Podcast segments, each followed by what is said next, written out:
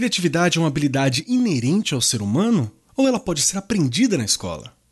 Eu sou Marcos Keller, apresentador do Arco 43 Podcast e vim aqui responder ao X da questão de hoje. Começa agora o X da questão. Criatividade é a habilidade de combinar elementos, conceitos, técnicas, objetos e materiais para gerar novas ideias e soluções para as situações desafiadoras ou os problemas que temos no dia a dia. Um bom exemplo de uso da criatividade é a invenção da prensa. Gutenberg combinou a prensa de uvas e os moldes de cunhar moedas para produzir a sua invenção. Do esmagamento de uvas, ele retirou o conceito de prensa, da prensagem, e da cunhagem de moedas, o conceito da gravação. Uniu os dois, que são tão diferentes, e criou um novo produto, a prensa de livros. Mas ser criativo não é necessariamente desenvolver aparatos revolucionários ou mirabolantes.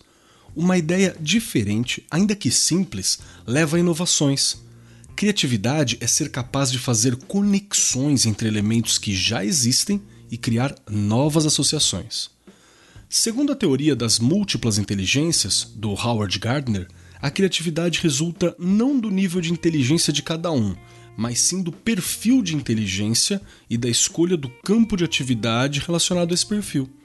Assim, a criatividade floresce quando há paixão pelo que se faz, e essa paixão só se desenvolve quando há oportunidades para os indivíduos aplicarem seus talentos. Ou seja, nessa linha de pensamento, a criatividade é um elemento nato da existência humana, mas também é uma habilidade que não só pode, como deve ser aprendida.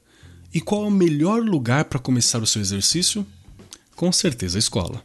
O psicólogo suíço Jean Piaget destaca em sua teoria três condições que considera necessárias para o desenvolvimento da criatividade.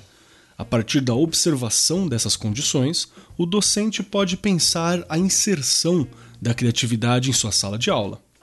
Vamos conhecê-las? A primeira delas é suspeitar de influências externas. Em resumo, o que Piaget sugere é o trabalho individual, desconfiar das influências e partir para a análise solitária. O trabalho em equipe é sempre importante e engrandecedor, mas para o Piaget, o trabalho sozinho também, pois ele exige do estudante altos níveis de concentração e, quando ele se concentra, focaliza e pode ver os problemas com mais clareza.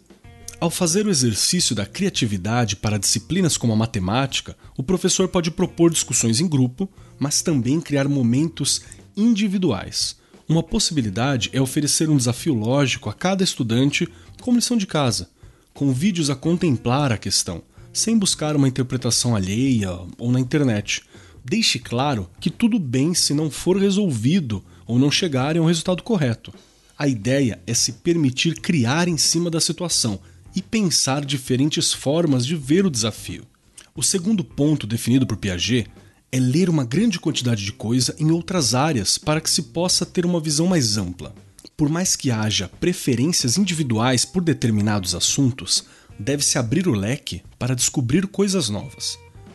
Essa premissa abre as portas para atividades interdisciplinares, que tal ensinar a história do Egito Antigo aliada à química e à física dos processos de embalsamento, conservação milenar do mel encontrado nas tumbas e o processo de fermento biológico antigo?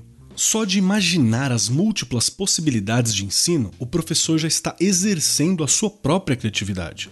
Aliás, não a pode. Deixe sua criatividade propor desafios ao seu ensinar. Muita coisa boa vai sair desse exercício. A terceira condição para o fomento da criatividade, segundo Piaget, é ter um contraditor e relacionar ideias contrastantes com as suas. Para ele, isso significou elencar os representantes do positivismo lógico ou empiristas como antagonistas ao seu pensamento. Por não crer na ideia deles, Piaget criou um objetivo claro de estudo e trabalhou por esse objetivo. A contradição pode ser criativa. Nesse aspecto, é cabível trabalhar com debates na sala de aula. Propõe um tema.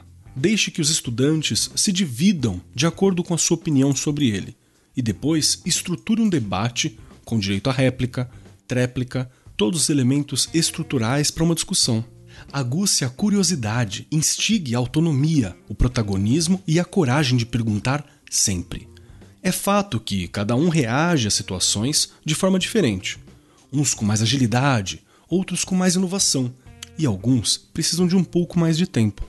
Mas é importante dar a oportunidade de todos participarem, no seu tempo e no seu espaço. Eu sou Marcos Keller e esse foi o X da Questão, as pílulas quinzenais do Arco 43 Podcast. O X da Questão, por Arco 43, o podcast da editora do Brasil.